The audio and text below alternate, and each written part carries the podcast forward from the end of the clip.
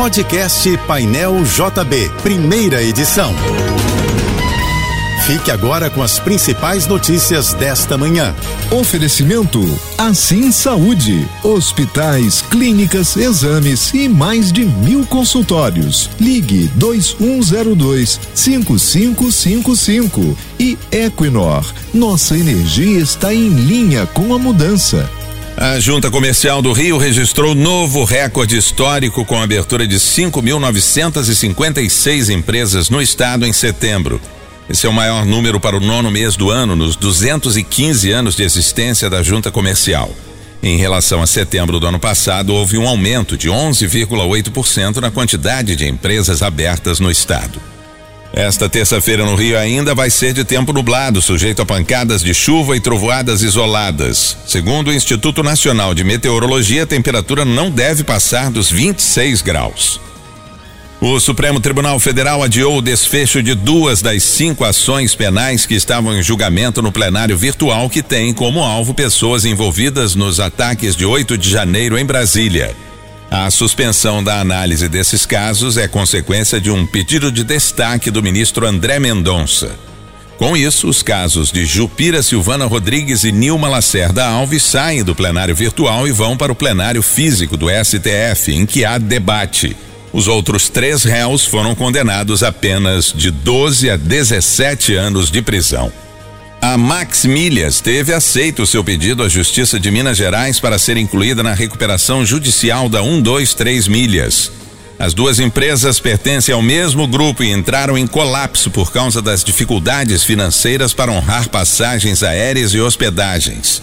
A Max Milhas ressaltou que não haverá suspensão de nenhum produto e que não está cancelando passagens ou reservas de hospedagens.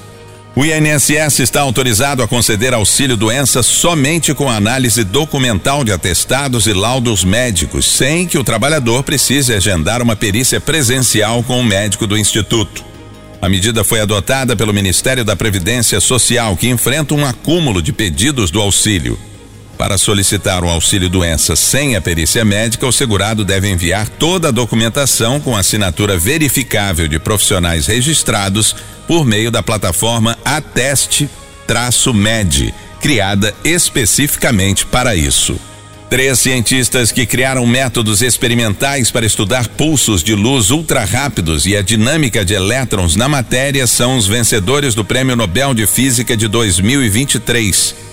Pierre Agostini, Ferenc Krauss e Anne Hüller vão dividir 10 milhões de coroas suecas, que correspondem a cerca de 5 milhões de reais. O trio realizou experimentos que deram à humanidade novas ferramentas para explorar o mundo dos elétrons dentro dos átomos e moléculas.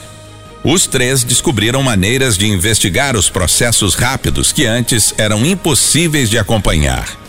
O temporal que atingiu vários pontos do Rio entre a noite passada e a madrugada de hoje causou vários transtornos. Em Mesquita, um entregador ficou ferido após a cobertura de uma praça no centro desabar durante a chuva.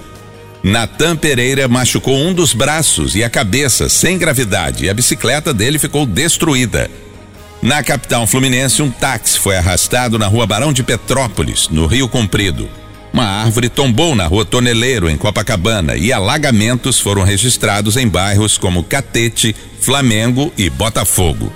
A Polícia Federal vai começar a emitir hoje o novo passaporte brasileiro. A nova versão do documento tem figuras que representam a flora e a fauna do país em várias páginas, além de imagens que só podem ser vistas na luz ultravioleta e mais marcas d'água. A última grande atualização no passaporte brasileiro foi feita em 2015. A Prefeitura de São Paulo decretou ponto facultativo dos serviços municipais e suspendeu o rodízio de veículos desta terça-feira em razão da greve dos trabalhadores do metrô, da Companhia Paulista de Trens Metropolitanos e da Companhia de Saneamento Básico do Estado de São Paulo. A paralisação conjunta é um protesto por causa do plano do governador Tarcísio de Freitas de privatizar a Companhia de Saneamento Básico e fazer a concessão de linhas metroferroviárias.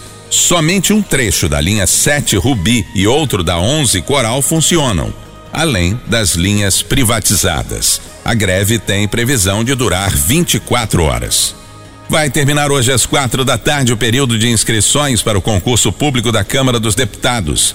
São 140 vagas imediatas, além do cadastro de reserva, com um salário que pode chegar a 34.800 reais, dependendo do cargo.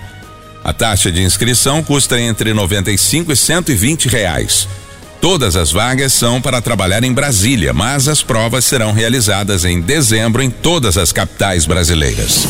Você ouviu o podcast Painel JB, primeira edição.